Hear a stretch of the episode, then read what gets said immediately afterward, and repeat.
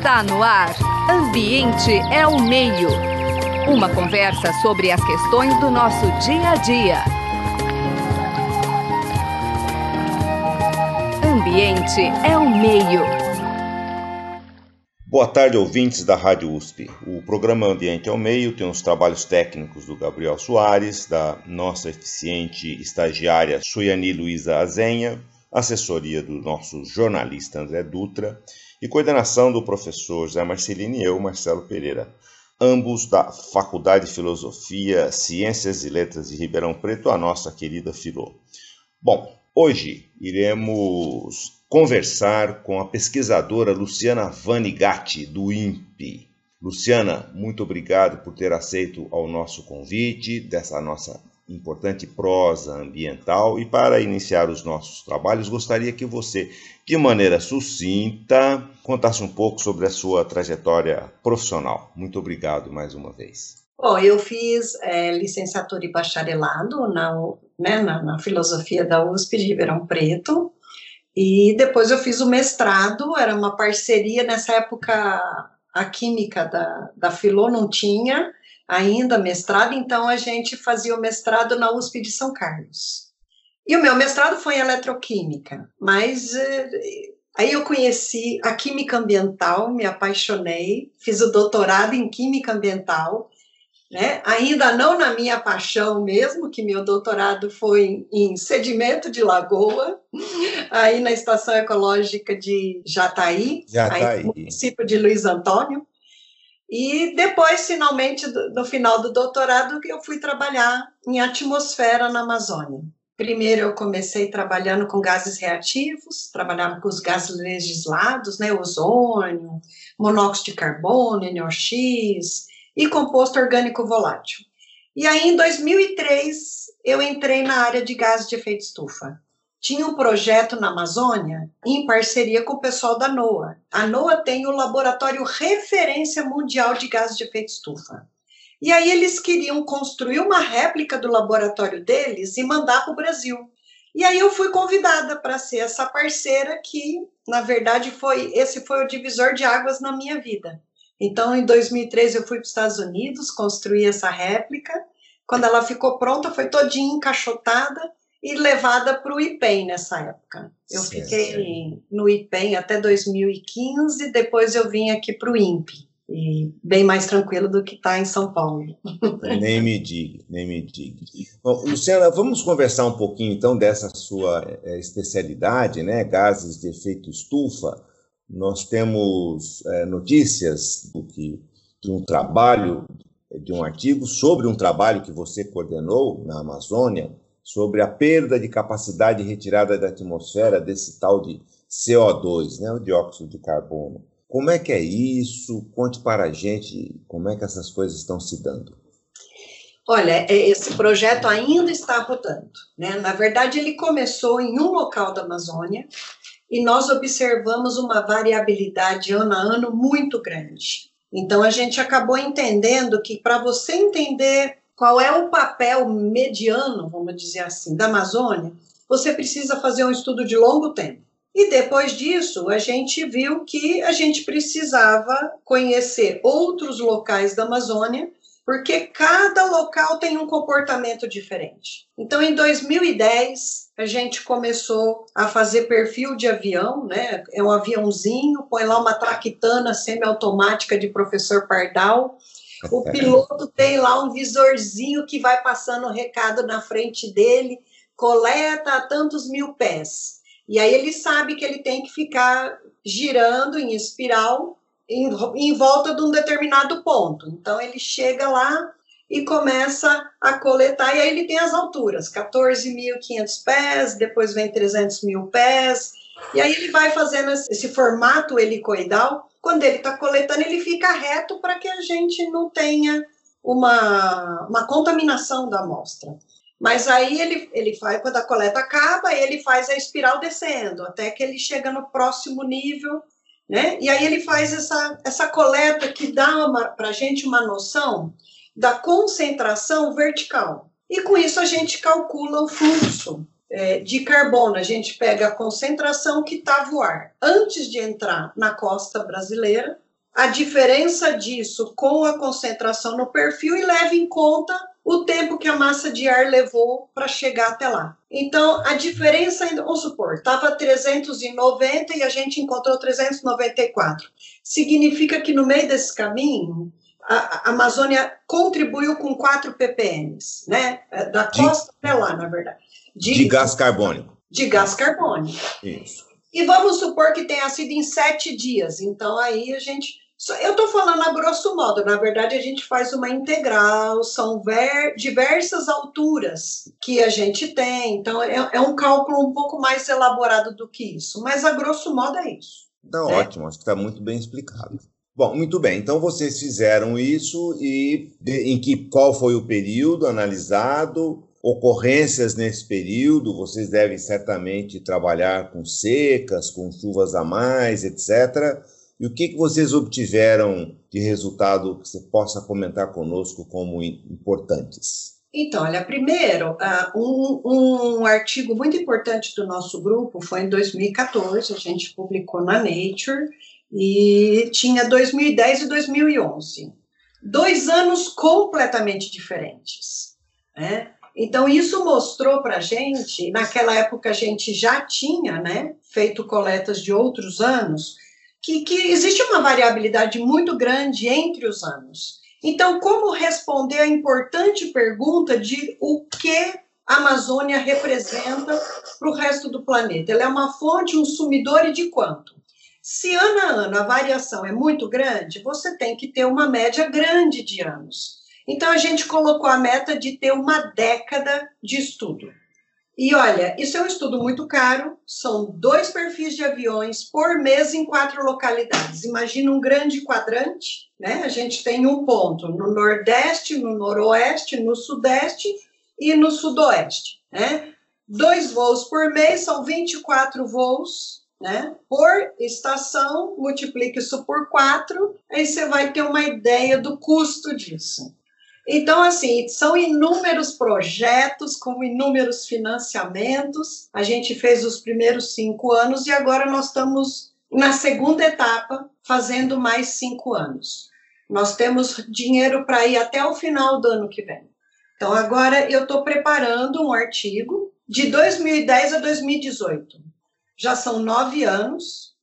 A gente teve uma brecha entre 2015 e 2016, porque acabaram os recursos dos primeiros projetos que a gente tinha, e aí a gente começou uh, uma leva de outros três projetos, né, que é o que está sustentando agora. E nesse tempo, a gente observou que não existe uma Amazônia, existem várias Amazônias. Essa é a primeira coisa. A segunda coisa é que a gente observou que ah, essas várias Amazônias é porque nós temos diferente característica de vegetação, diferente característica de solo, mas além disso, nós temos diferentes condições de desmatamento, de degradação florestal. A parte leste da Amazônia está muito mais degradada do que a parte oeste. Se você pensar, pega, pega, pega mais ou menos assim, imagina o estado do Pará e traça uma reta, né, na borda, na borda esquerda do Pará, traça uma reta assim até embaixo. Você vai ter esse lado mais ou menos 30% desmatado. É enorme, é um desmatamento gigante, né? E o lado oeste, o que sobra para o outro lado, né, está em torno de 10% desmatado simplesmente a emissão de carbono desse lado leste, que está 30% desmatado, é nove vezes maior do que o lado oeste, que está só 10% desmatado. Nossa! É nove vezes. É uma mudança muito grande. E por quê? O que, que a gente observou? Que desmatando, você altera muito a condição climática. Né? A gente pensa que a mudança climática vem lá de fora né? A mudança climática é que vem afetar a Amazônia. Não, a, a, nós é que estamos promovendo essa mudança climática, desmatando a Amazônia. Esse efeito é muito maior do que o efeito geral de mudança climática. Por quê? Ah, quando já ouviu falar em rios voadores? Sim. As árvores, elas bombeiam a água que está no subsolo para a atmosfera. E nós estamos cortando as árvores. Portanto, nós estamos perdendo água que está indo para a atmosfera. Nós estamos enviando menos água para a atmosfera. Então, o que está acontecendo? A estação chuvosa está cada vez mais seca, está cada vez mais intensa. E o interessante é que a gente observou, então a gente calcula o desmatamento, por exemplo, a região Nordeste, né, que, que faz o perfil de avião lá em cima da Floresta Nacional do Tapajós. A área de influência, quando você faz um perfil de avião, ela é muito grande. Nós não estamos só vendo o que está acontecendo embaixo, nós estamos vendo tudo o que está acontecendo pensando na massa de ar que chega lá. E a massa de ar, ela mais ou menos, ela vem assim, ela vem em torno do Equador, né? Imagina assim, o Nordeste brasileiro, a massa de ar vem e ela vai atravessando a Amazônia em direção aos Andes, um pouquinho inclinada para baixo. Ela vai atravessando a Amazônia e quando chega lá perto dos Andes, os Andes são como um paredão, aí ela faz a curva e e vem aqui para baixo e passa e, em cima da gente.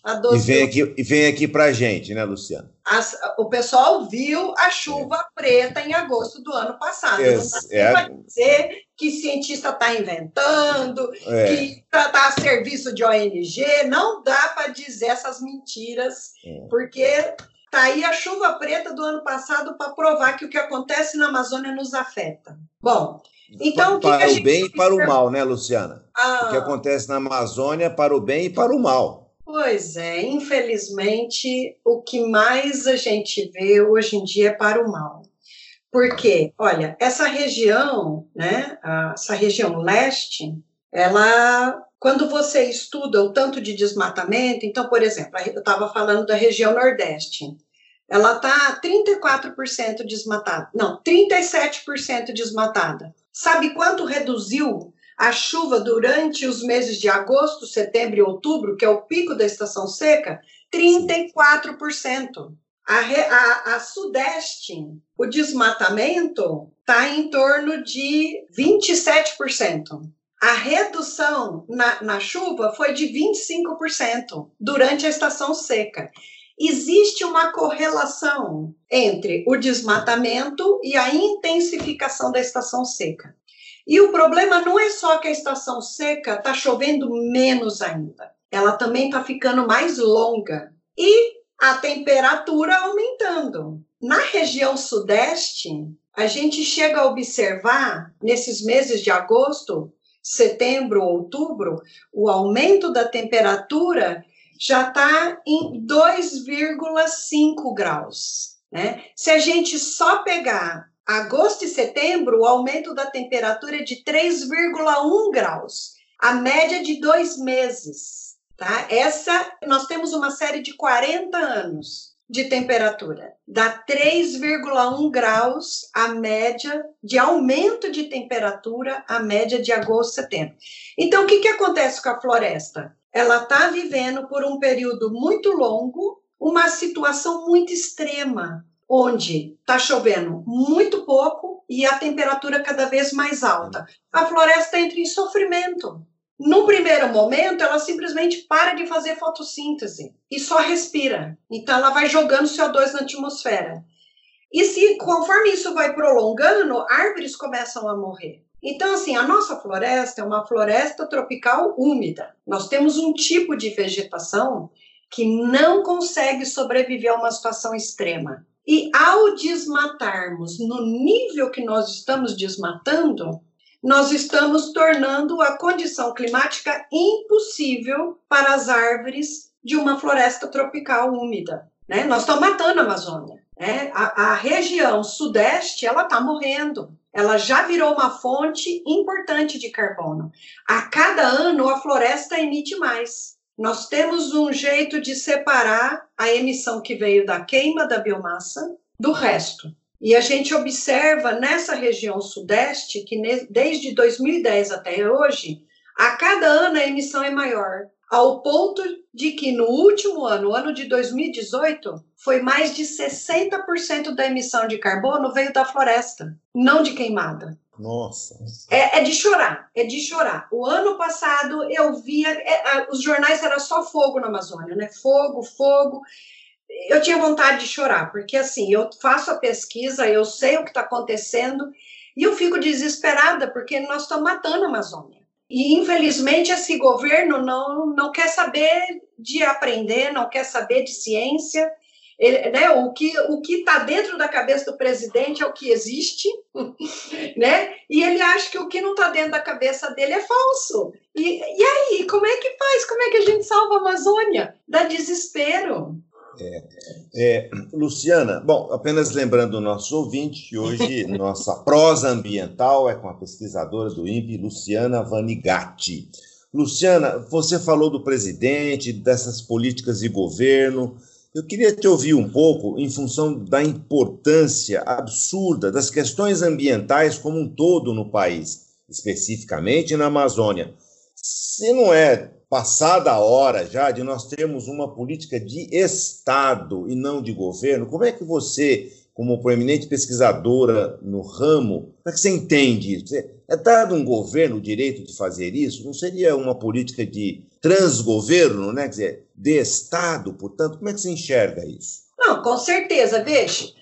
Preservar a Amazônia é um interesse nacional, porque da mesma maneira como está chovendo menos, a estação seca está mais intensa lá na Amazônia, ela também está aqui para baixo. Né? Eu descrevi qual é a circulação do, do, dos rios voadores. Né?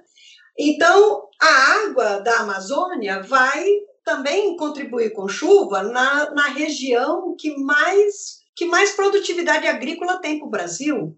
Nós vamos pegar o Mato Grosso, Mato Grosso do Sul, né, Tocantins, São Paulo, Paraná, Minas Gerais, né? Toda essa região é afetada. Então, o que, que nós estamos fazendo? Nós estamos tornando a estação seca, né? Então, vai reduzir chuva? Vai não, já está reduzindo chuva. A gente já vê aqui isso. Então, o que, que acontece? Vai reduzir a produtividade agrícola? Vai não. Já está reduzindo a produtividade agrícola. Porque a plantação também vai enfrentar, tá enfrentando essas condições extremas na época da no pico da estação seca lá na Amazônia, que é agosto, setembro, outubro, né? Isso reflete aqui de ficar extremamente seco e quente. E aí parece que a chuva está sendo empurrada para frente. E agora nós temos pico de chuva março, abril. Saiu no jornal a perda da produtividade agrícola pela intensidade de chuva num período curtíssimo de tempo nesses dois meses. São Muito agricultor perdeu, perdeu produtividade por conta disso. É, são as, os eventos extremos, né? Quer dizer, mesmo que falhar o ano todo já a chuva, só que ele chove concentradamente em períodos que não chovia antes, virou uma balbúrdia de chuva. Essa é a discussão. Exatamente, porque assim, é como se precisasse, precisa de uma quantidade de vapor na atmosfera para começar o motor de, do início da estação chuvosa. E como está cada vez mais seco, esse mecanismo está indo para frente, para frente, para frente. Olha, janeiro é o mês que mais perdeu chuva na região leste. Então, assim, a estação chuvosa está indo para frente. Só que aí, na hora que ela começa, está vindo com mais intensidade. Na soma total, a gente já vê menos chuva no ano. Mas pelo montante total, nós estamos falando de, de um montante 1, 2% da chuva. Agora, o problema está, sabe, localizado na estação seca agosto, setembro, outubro e na estação chuvosa, lá março, abril, né? Fevereiro, março, abril. Esses períodos, um está chovendo muito pouco e muito quente, e o outro está chovendo de repente um monte. Então, assim, e quem está fazendo isso? Somos nós mesmos. Não são os outros, não é a mudança climática lá para frente, é exatamente a consequência das nossas ações. A gente tem que aprender com os erros. E nós temos ciência, nós temos conhecimento suficiente para lidarmos com a natureza de uma maneira melhor para nós mesmos. Hoje, o que nós estamos fazendo, promovendo esse desmatamento, é um tiro no pé, porque O pessoal acha que está ganhando área para plantar lá na Amazônia, mas na verdade está perdendo produtividade numa área gigante no resto do Brasil. E não é só água que vai faltar para a agricultura, também vai faltar água para a gente, né? A maior concentração de população está aqui. A gente vê que os nossos reservatórios, né, estão cada vez perdendo mais, mais água, né? Mais quantidade de, de, de, de, de o volume que fica de um ano para outro, esse tipo de coisa. A gente tem que ter uma política de sustentável, né? Para manutenção da vida que transcende que governo está lá, que partido que é, né? A gente tem que aprender com as lições, como a gente tem que lidar com a natureza, e isso ser uma política do Estado e não de, de um partido ou de outro. Tem que ter um acordo da sociedade para o bem do nosso futuro. O brasileiro vai perder muito com a, com, com a destruição da Amazônia. E, e, assim, e quem está lá não quer nem saber escutar a ciência, né? Não adianta nem você, você querer contribuir, você não tem mecanismo para contribuir. É uma frustração gigante. Eu gostaria muito de poder compartilhar tudo o que eu sei que está acontecendo na Amazônia, mas é, chegar como, né? Está completamente no oposto da direção que o atual governo está indo. Então, fica muito difícil, né? A gente tem que governar com sabedoria, a gente tem que governar de mão dada com a ciência. Ninguém sabe tudo, mas você vai atrás de quem estuda e sabe, é especialista. Essa é a maneira mais, mais, mais sábia de se governar. Seria uma política uma pública de país, né? Por isso que a gente está falando de Estado, de país, e que não, um governo não teria autoridade para alterar o, o trajeto, né? O traçado criado. Então, a gente, a situação atual, né? Exatamente. O desmatamento. Eu, eu fiz uma deve, visita no Uruguai. Deve. Eu fiz uma visita no Uruguai é, e aí eu fiquei sabendo que eles fizeram um acordo suprapartidário de em 10 anos 90% da energia ser renovável. Esse acordo dizia o seguinte: interessava que partido ganhasse a eleição, tivesse governando, existia esse objetivo de 90% da energia utilizada no país ser renovável e a cada governo que entrava, a política continuava, né? Isso é uma maneira sábia. E a gente tem que ter essas questões eleitas pela sociedade brasileira, e ser respeitada por quem senta na cadeira. Quem senta na cadeira tem que lembrar que está ocupando a cadeira só por quatro anos e não pode tomar uma decisão que vai ter uma consequência para todo o futuro da nação. Né? E, e, de uma maneira assim irresponsável, não consultando os especialistas, não, não, prestando atenção na consequência daquilo, né? Não cabe nos dias de hoje. A gente já estragou demais o planeta Terra para se comportar dessa maneira leviana.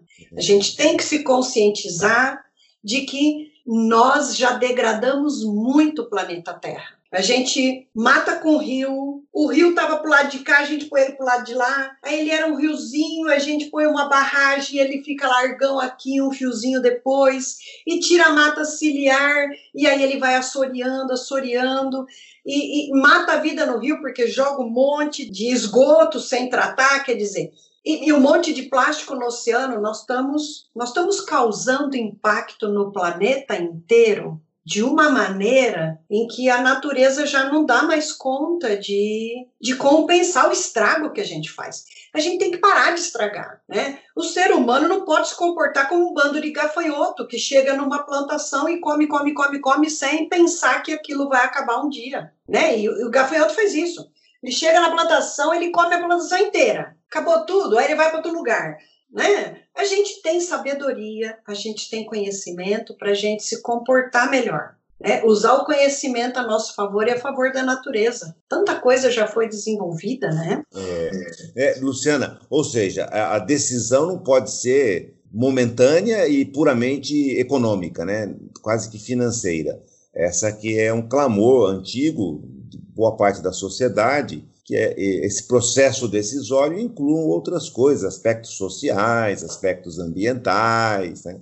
Claro que o econômico é importante, Mas não pode ser pauta única, não é isso mesmo? Acho que é não um... pode, porque a gente, no, no, longo termo, a gente vai sofrer a consequência de uma má decisão. É. Médio longo, né? nem longo, porque as mudanças climáticas aceleraram de uma maneira, é. né? já está no médio. Isso é realmente muito complicado. Luciana, eu, eu, disse inicialmente a você que um programa para a Luciana é pouco. Então, infelizmente, o nosso tempo já se foi. O programa Ambiente ao Meio tem. aqui conversando. É, vamos fazer outro, sim, Luciana. Nós temos um prazer enorme em receber a pesquisadora Luciana Vanigatti, lembrando aos nossos ouvintes que em tempo de pandemia todas as entrevistas são remotas, portanto algum aspecto, alguma falhazinha é possível que ocorra. O Gabriel Soares, que é o nosso técnico, ele é, ele é sensacional, mas não, não opera milagres ainda, né? Gabriel? Milagre é outra história, é, né? Outro campo. Então, é, agradecer muito a Luciana, agradecer bastante a presença também da Suiane Luiza, né? Que é a nossa, a nossa estagiária, e o Zé Marcelino e eu, Marcelo Pereira, também presentes no programa. Luciana, muito obrigado pela sua entrevista importante, a maneira clara que você nos trouxe um problema, um problema de grande magnitude. Muito obrigado, viu, Luciana? Olha, eu que queria agradecer a oportunidade. Para mim, foi muito compensatório poder dar essa entrevista, justamente né, para a faculdade onde eu fiz a minha graduação. É, é especialmente gratificante e é muito gratificante poder compartilhar o que a gente aprende. A coisa que mais frustra um cientista é ele estudar, estudar, entender, entender e não conseguir passar isso para os outros, né? E, e, e, fazer com que a sociedade use esse conhecimento para para sua melhora, para o seu sucesso, para o seu progresso, né? Então, assim, poder compartilhar é uma alegria, uma satisfação. Eu é que agradeço. Você acabou de ouvir Ambiente é o Meio. Produção e apresentação: José Marcelino e Marcelo Pereira. Música tema: Evandro Navarro. Sonoplastia: Mariovaldo Avelino. Ouça também este e outros programas em www.ribeirão.usp.br.